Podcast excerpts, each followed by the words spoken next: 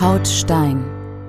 Der Podcast zur Ausstellung von Jakob Ganselmeier und Exit Deutschland. Der Fotograf Jakob Ganselmeier begleitet zusammen mit Exit Deutschland Aussteigende aus der rechtsextremen Szene, die sich ihre Neonazi-Tattoos entfernen lassen. Hier werden ihre Geschichten erzählt. Es folgt Aus der Mitte, gelesen von Ariana Babori.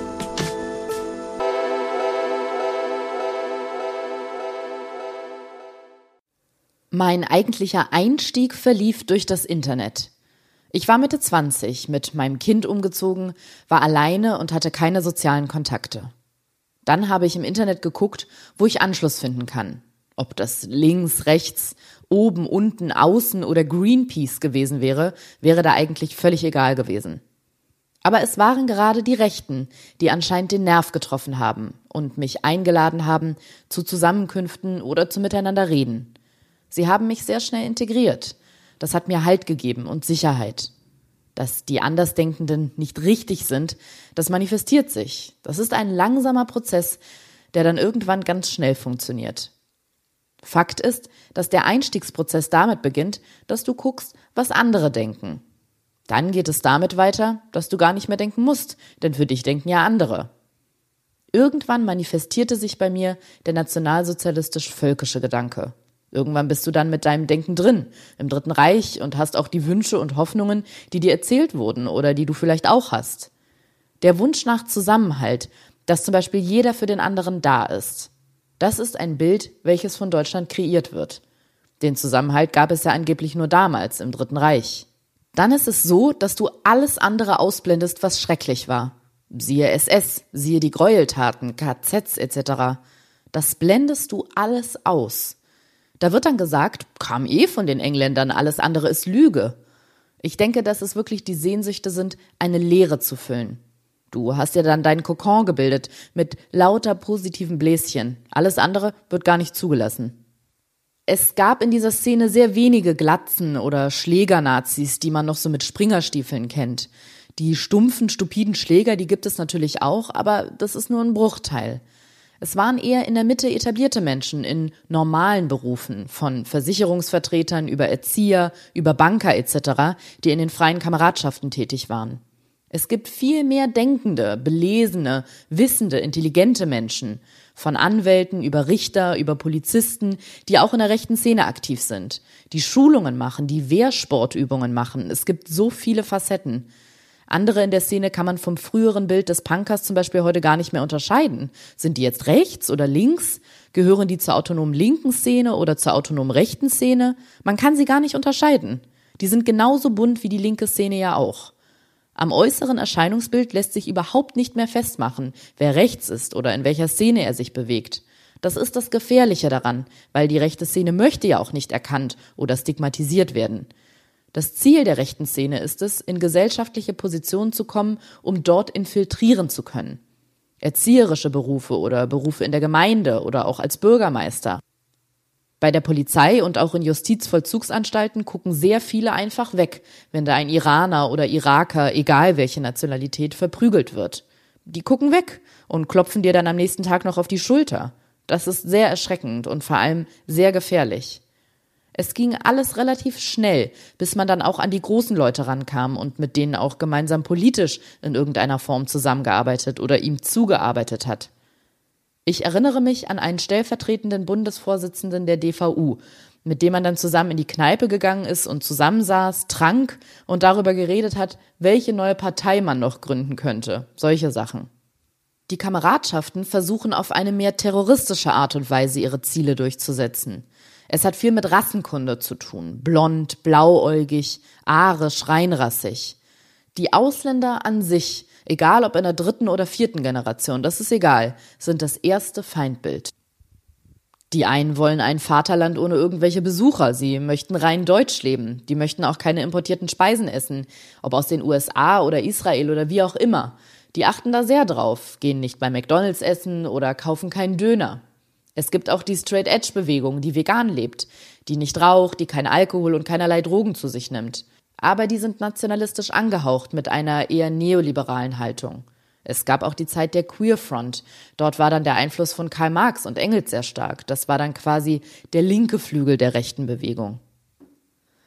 Wo war ich in der Szene? Überall und nirgendwo. Damals war es zum Beispiel eine Aufgabe für mich, die Frauen zu bündeln, nach neuen Mitgliedern zu suchen oder eigene Ortsgruppen zu gründen. Aber die Kernkompetenz von mir war eigentlich eher die Mutti für die Kameraden. Die Aufgaben waren klar verteilt. Du warst die Mutti der Nation.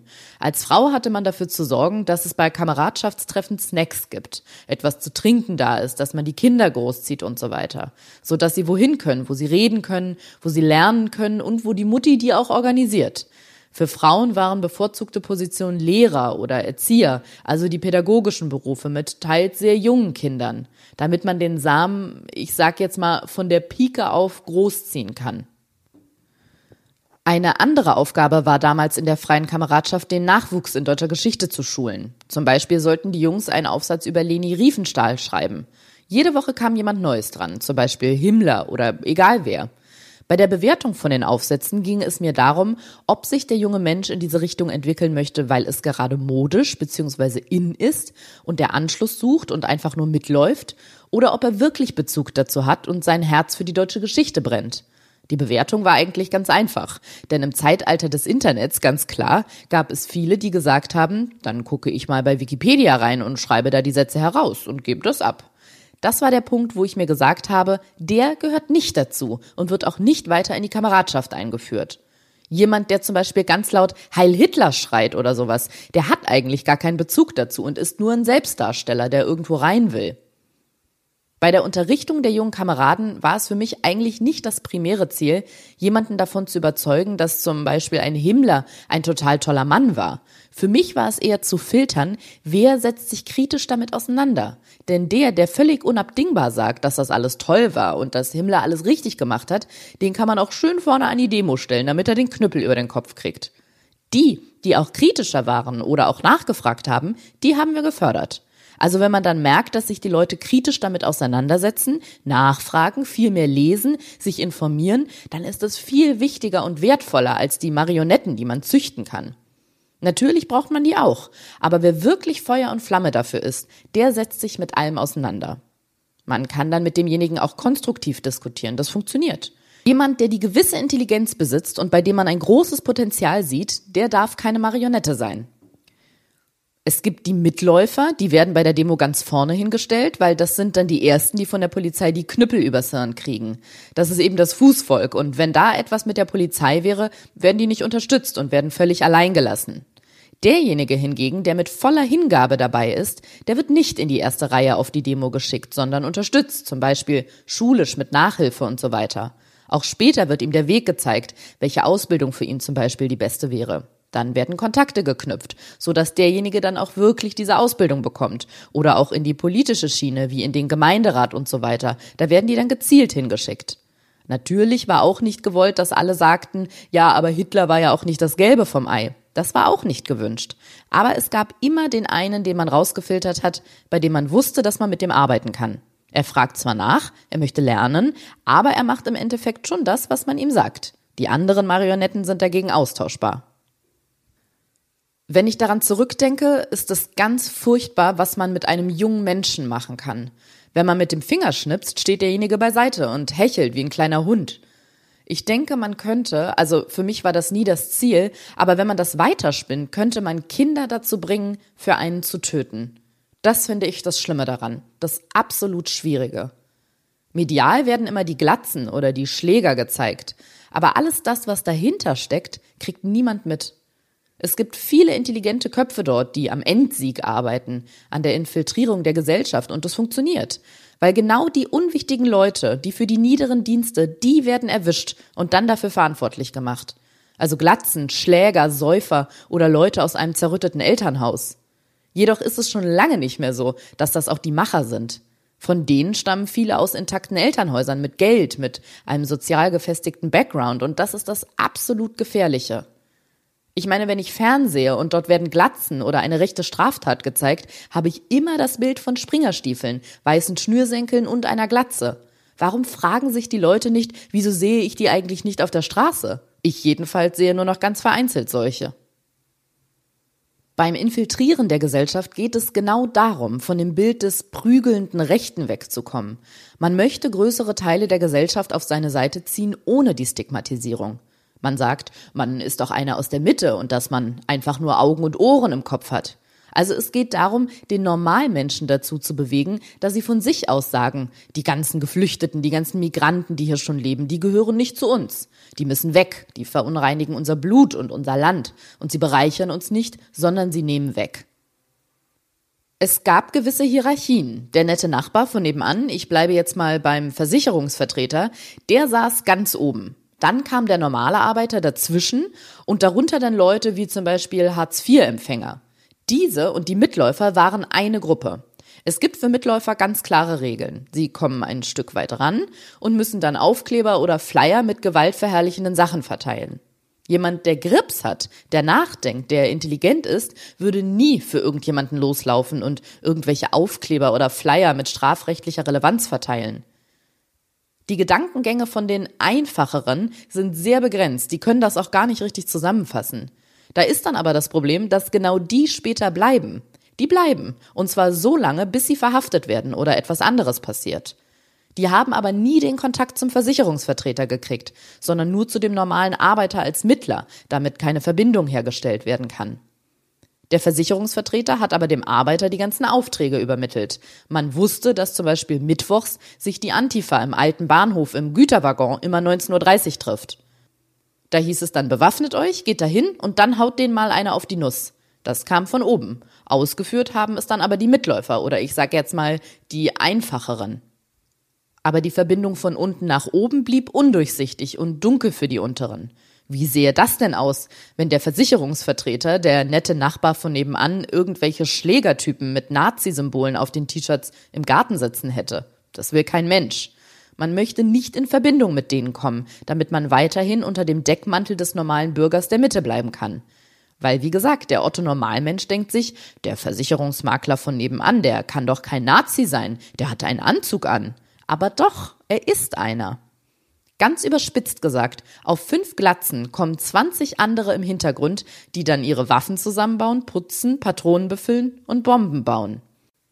Wenn innerhalb der Szene irgendjemand sagte, ich mach das nicht mehr, wurde er physisch wie auch psychisch unter Druck gesetzt, dass er weitermacht. Es ist nicht die Entscheidung desjenigen selber, ob er aufhört oder nicht, sondern die Entscheidung liegt oben. Wenn der ganz oben sagt, gut, den brauchen wir eh nicht, der wird uns nicht gefährlich, lass ihn ziehen, dann okay. Aber dann gibt es auch andere, wo man sagt, der weiß zu viel, der ist schon viel zu lange dabei, zeigt mal, dass man nicht so einfach aussteigt. Dann setzt man auch die Familien unter Druck oder Geschwister, die man an der Schule abpasst. Wenn man dann auch die Familie mit einbezieht, ist das eine ganz andere Ebene.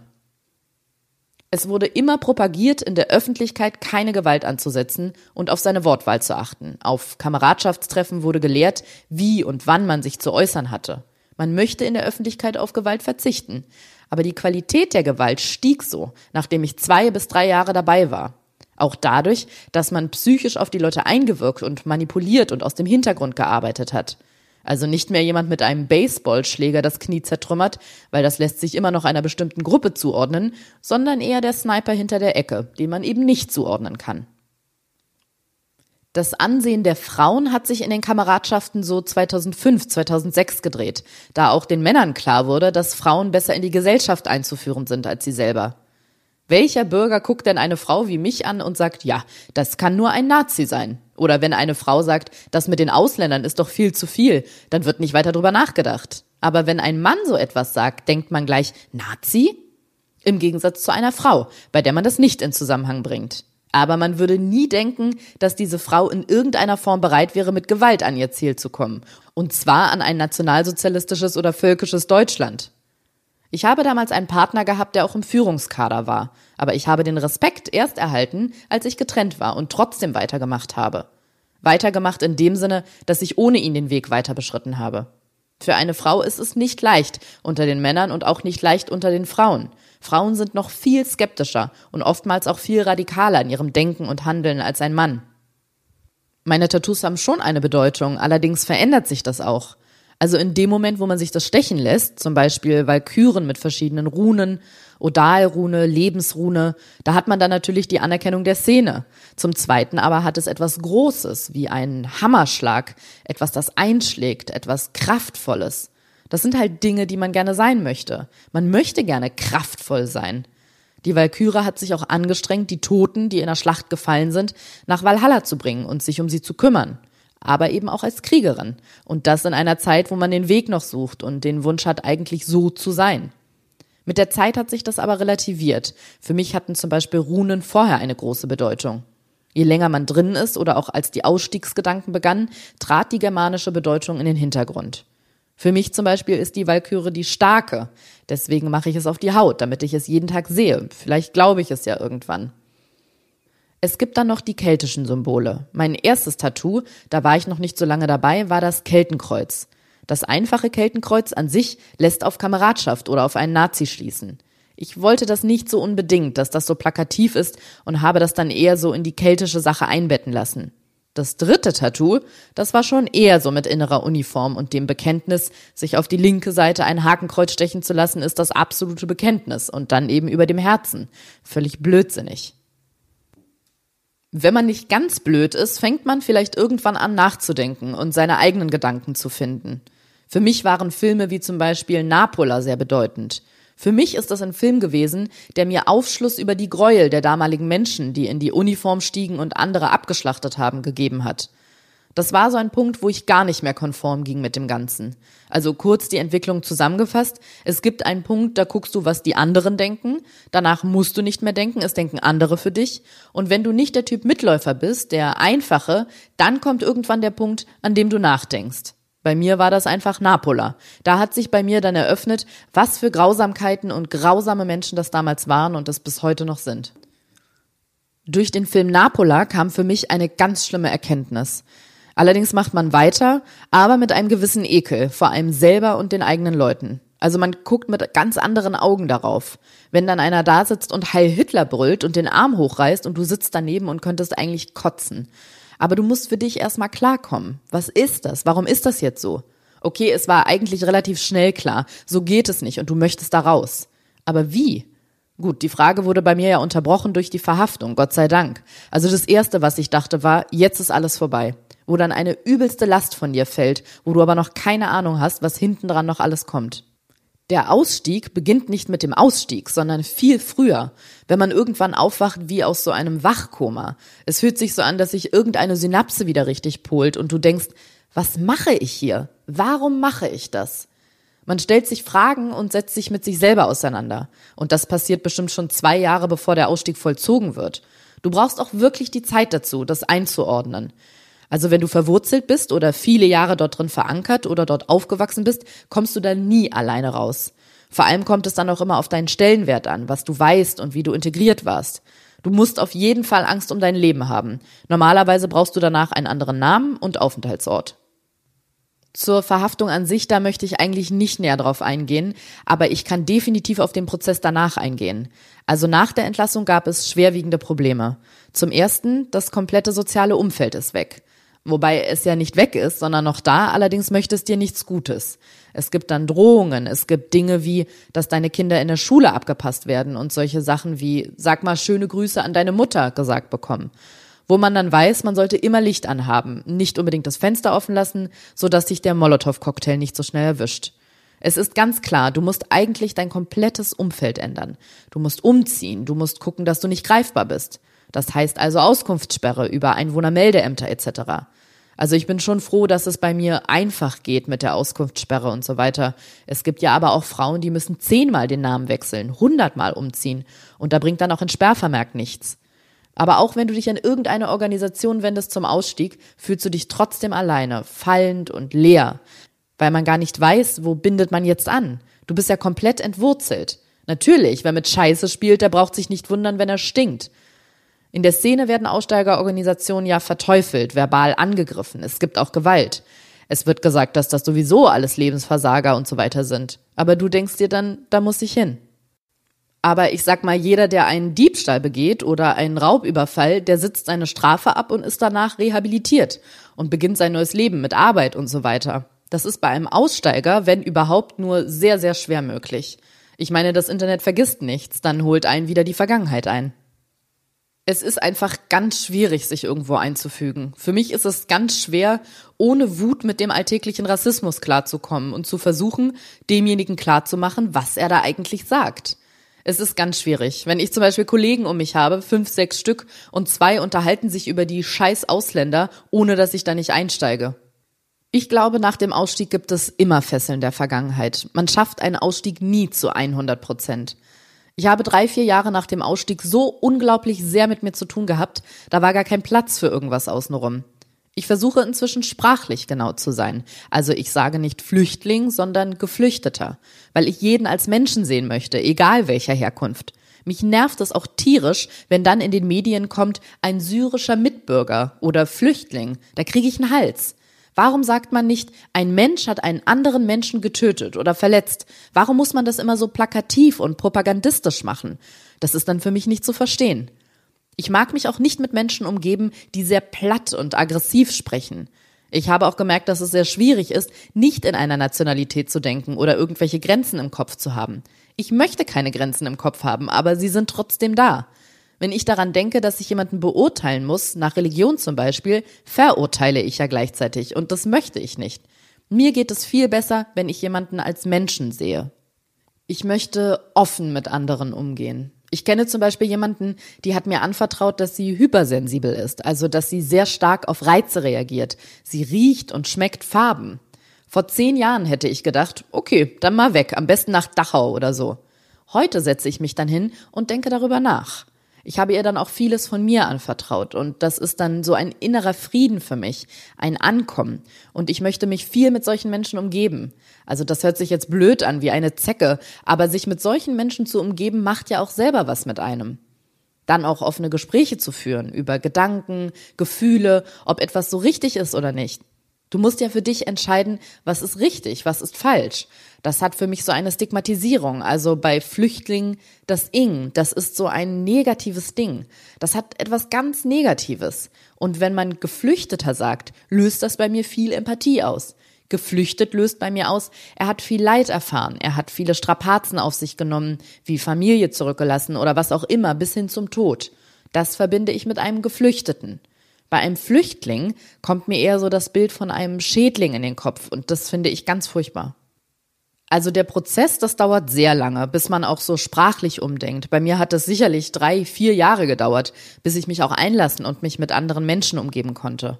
Es ist wie bei einem Alkoholiker. Ich vergleiche das wie mit einer Krankheit. Die Entscheidung zu saufen trifft man selber. Klar, an der Kasse gibt es Alkohol, im Café gibt es Alkohol. Aber die Entscheidung, dass ich das bestelle, treffe ich selber. So ist es dann auch mit der Entscheidung auszusteigen. Die treffe ich selber. Oder die Entscheidung da drin zu bleiben und den ganzen Dreck mitzumachen. Treffe ich selber. Wo ich mich ganz klar entschuldigt habe, ist bei meinen Kindern. Ich habe gesagt, ich kann es nicht rückgängig machen. Es war das, was ich damals geben konnte. Und das war definitiv das Falsche. Und es tut mir leid. Ich kann nur versuchen, es anders und besser zu machen, so dass ihr mir auch vertrauen könnt, dass sowas nicht mehr passiert.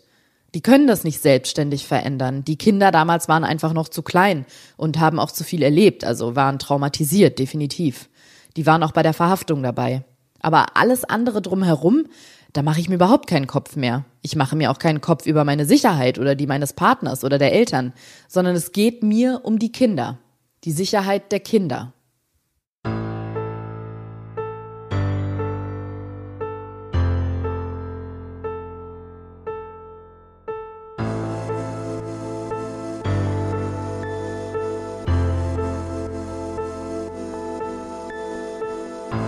Sie hörten Hautstein den Podcast zur Ausstellung von Jakob Ganselmeier und Exit Deutschland.